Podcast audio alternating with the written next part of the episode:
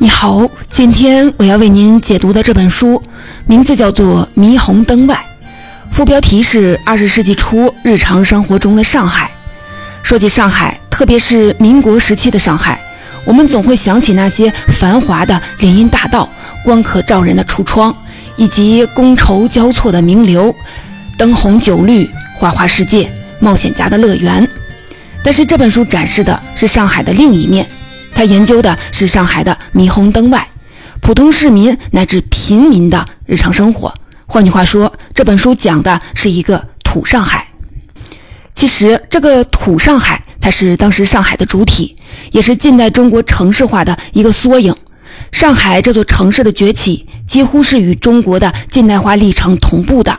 要想理解近代中国城市的变迁，上海是最好的样本。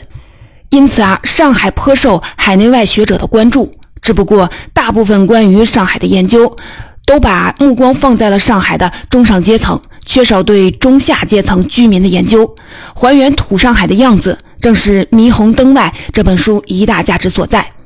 这本书的作者是美籍学者卢汉超，他是美国洛杉矶加州大学的历史学的博士。曾在纽约州立大学、新加坡国立大学、清华大学、哈佛大学等等高校担任过教授。他主要研究的就是中国近代社会经济史和城市史。《霓虹灯外》这本书获得了美国城市史学会最佳的著作奖。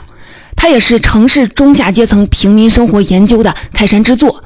作者说，在城市精英投射出的令人晕眩的光影映照下，普通百姓的生活显得模糊不清。然而啊，正是这些为数众多的小市民编织着城市经纬当中丰富多彩的部分。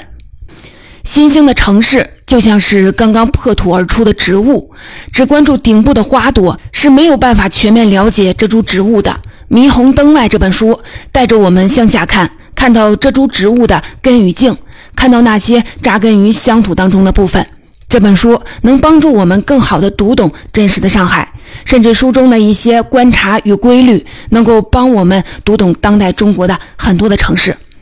接下来，我们就正式的进入这本书，还原一个真实的土上海。首先，第一部分，我们先来聊聊近代洋上海之外的土上海是怎么形成的，由哪些人构成的。第二部分，我们一起来说说上海的商业文化是怎么生长起来的。第三部分，我们再来观察一下民国时期上海普通人的日常生活。看看上海的市民如何在现代和传统之间创造自己的生活，从而认识一个真实的土上海。首先，让我们把时间拨回到两百年前，在19世纪早期，上海还是一个小县城，属省会南京管辖。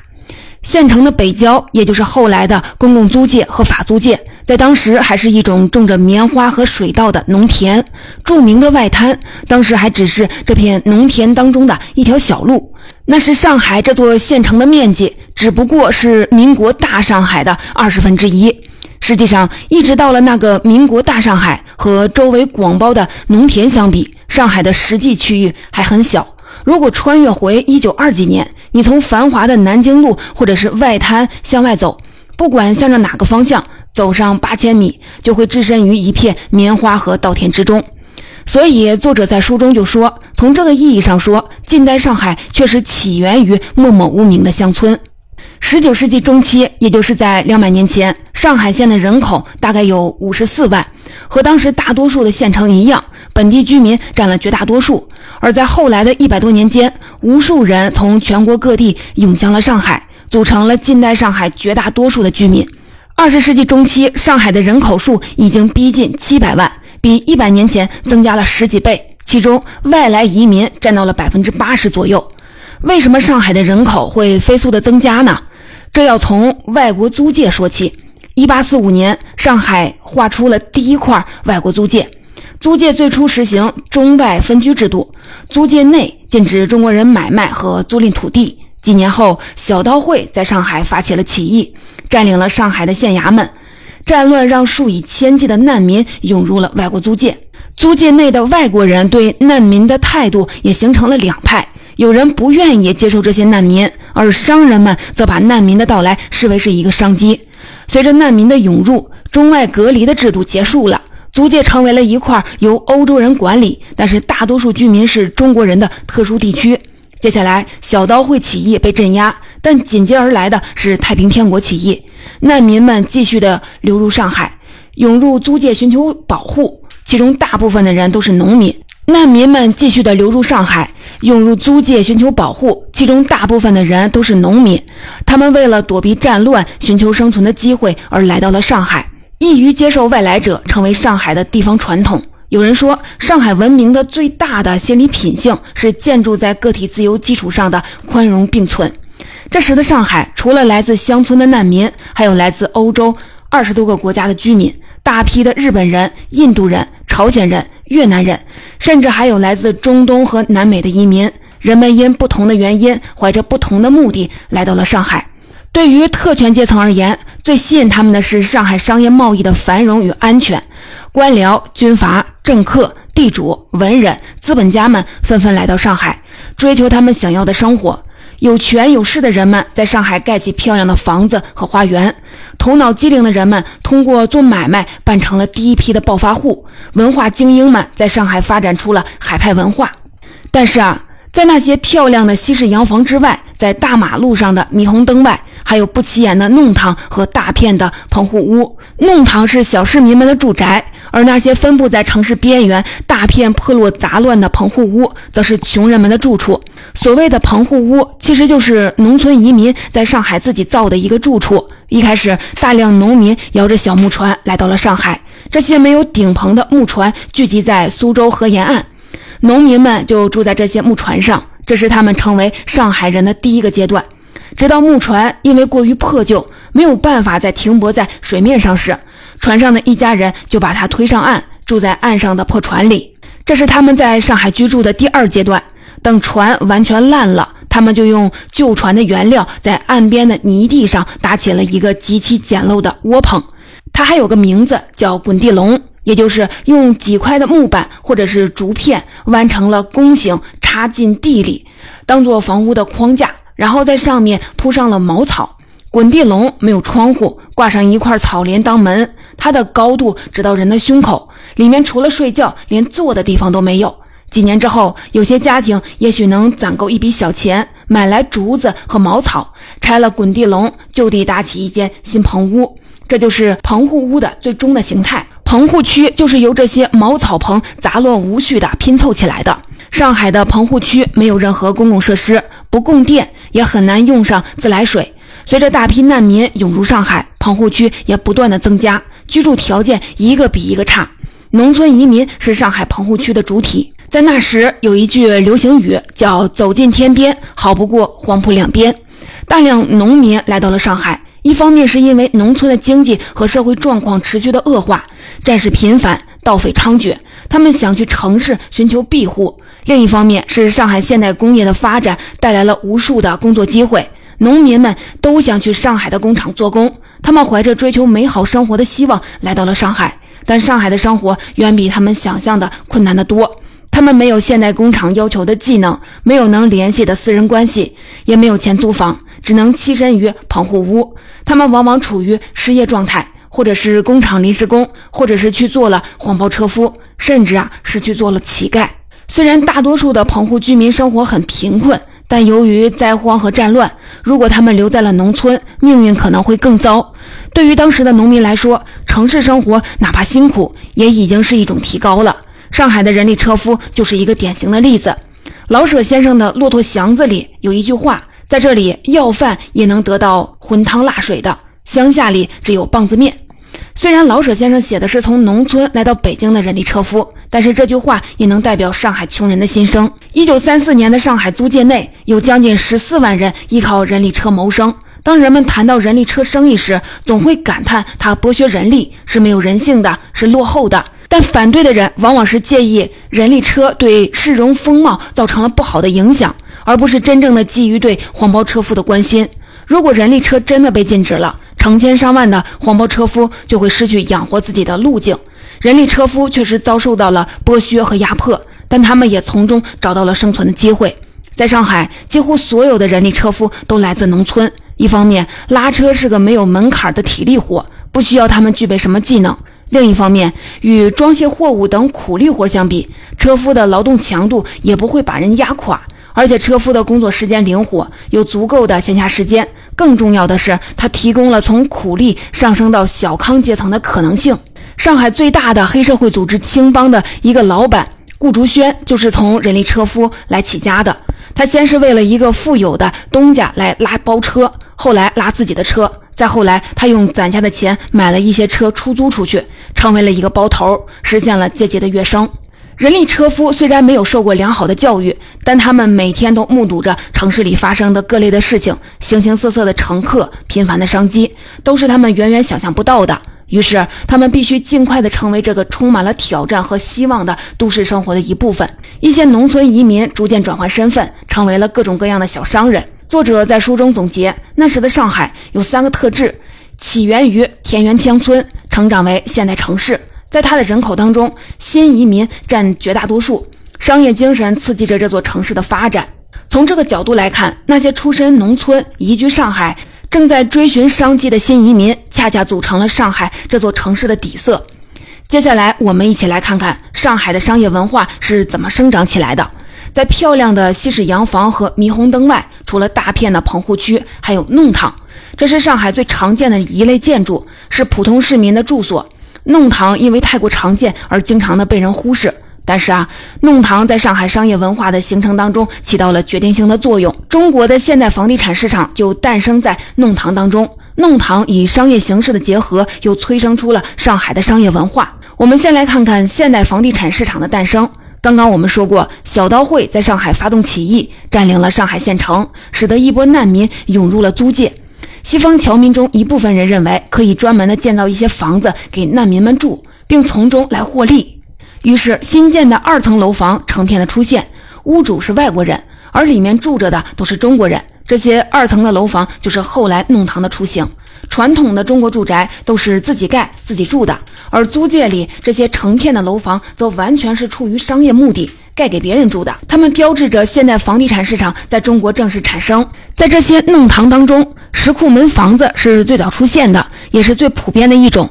最早的石库门房子有点像把四合院给垒了起来，进门是天井，围着天井是房间，上下两层有十多个房间，一家人住的宽宽敞敞。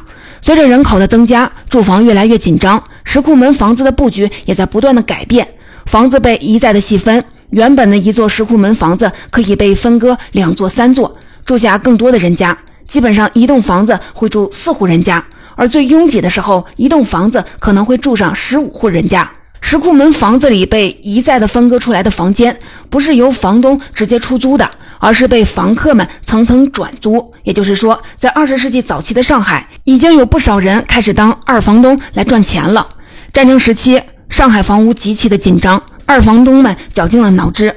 尽可能的拆分房间，好出租获利。有的二房东把阁楼分割成块后，按铺位出租。二房东们的名声很差，但人人都想做成二房东。在那个年头，人们过年走亲访友时，就常送上这么一句祝愿：“今年你们要做二房东了。”在这些拥挤的石库门房子里，住着身份、职业差异悬殊的市民。用作者的比喻来说，弄堂像是一个中国式的炒锅，各种各样的人物在一盘炒菜当中混为一体，又各不相同。下演的经典话剧《上海屋檐下》就讲述了二十世纪三十年代一群石库门居民的生活。他笔下的人物就是上海石库门居民的一个缩影。二房东和他在棉纺厂工作的妻子住在客堂间，厨房间里住了一家三口，厨房顶上还有房间住了个大学毕业生。卧室里住着少妇，是个半公开的妓女；卧室底下的阁楼里住了个爱喝酒的单身汉。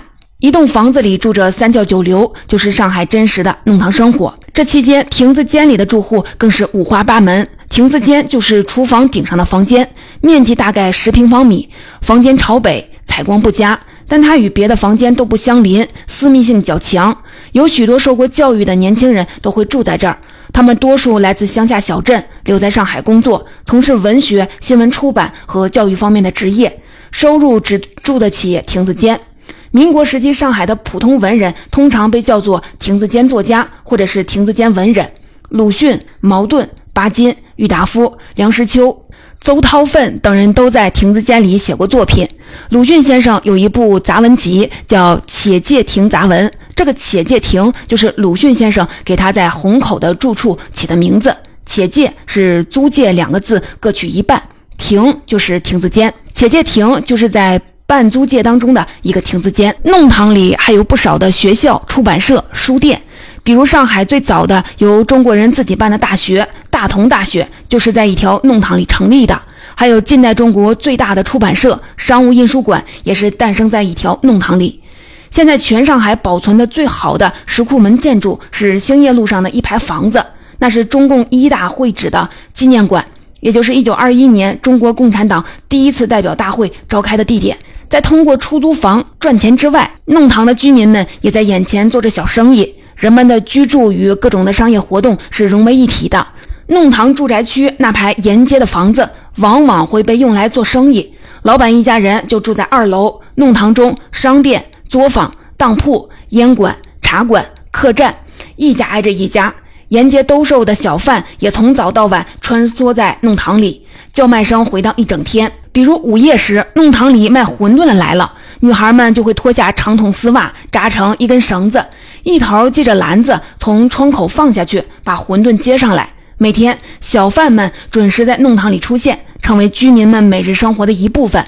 在贩卖商品之外，还有许多的商贩在弄堂内为居民提供各种上门服务，比如说日常品的修补、打铁断铜、算命看相、补牙镶牙、剃头修面。总之啊，当讨论起上海的商业文化，我们的目光总会被繁荣的商业中心所吸引。但上海的商业行为并不局限于城市的商业区，也发生在每天居民区狭窄的弄堂里，发生在普通人家的房屋当中。沿着南京路造的二层的房子，是近代中国第一个房地产市场的发源地。在这些房子里，房主、房客也都成了商人。上海的商业文化不局限于租界里商贾云集的大企业，甚至可以说，街头巷尾的小买卖、石库门庭当中的亭子间。才把商业文化深入到上海的每一个小角落。最后呢，我们来了解一下上海绝大部分的市民的日常生活，看一看霓虹灯外的土上海是什么样的。让我们回到弄堂里，开始普通市民的一天的生活。上海是二十世纪上半叶全世界最现代化的城市之一，但不太相称的是，绝大部分的上海市民的家中都没有卫生设施，家庭厕所就是一只木质的马桶。这和偏僻的内地乡村区别不大。马桶往往是女性的陪嫁物，有一些马桶制作精美，还会成为小偷的目标。都市生活的清晨就从倒马桶开始。每天凌晨四五点钟，天还没有亮，收粪工就会进入弄堂，吆喝着“倒马桶，倒马桶的来了”。上百只的马桶曲曲折折的，一直摆到了弄堂口，那场面可以用壮观来形容。收粪工离开后，弄堂里的家家户户就齐刷刷地开始洗马桶。一时间，弄堂里充满了喧闹声。上海人还将其称之为“弄堂奏鸣曲”。起床后，人们就要生火做饭了。上海是最早使用煤气的城市之一。1865年，上海建起了第一家煤气工厂。1920年起，新式弄堂房子和西式的公寓都用上了煤气。但其实，大部分的上海人家里都还用不上煤气。煤炉是普通上海家庭厨房做饭和取暖的唯一工具。在上海的街巷弄堂中，经常能看到男人们用扁担挑着两筐的煤球从煤球店里回家。从外滩望过去，一缕缕青烟从弄堂当中升起。作为第一个拥有管道煤气的城市，上海在这个时候却有着和村庄颇为相似的图景。上海有很多著名的西餐馆，尤其是俄式烘焙，传统著称。但上海的大多数的西餐馆都坐落在南京路和淮海路那样繁华的地区，并没有进入到上海普通人的日常生活。在上海市民的早餐的餐桌上，在泡饭之外，还有从大饼店里买来的四种典型的食品，也就是大饼、油条、粢饭、豆浆，被称为四大金刚。对于大部分的人来说，这才是上海人餐桌上的早餐。上海人称呼西餐为大菜，把日常家里做的中国菜叫做小菜。菜市场也往往被称为小菜场。人们在弄堂里相遇，打招呼就会问：“小菜买好了吗？”这句话就相当于别的地方大家互相问：“您吃了吗？”在吃住之外，更重要的还有衣。上海有句流行语叫“只认衣衫不认人”，今天的上海是时尚潮流的代表。其实啊，上海对时髦的追求从近代就开始了。在上海，衣着尤其重要。鲁迅还曾提出批评，他说，在上海生活，穿时髦衣服的比土气的便宜。如果一身旧衣服，公共汽车的车长会不照你的话停车，公园看守会格外认真地检查入门券，大宅子或者大科域的门丁会不许你走正门。所以啊，有些人宁可居斗室为臭虫。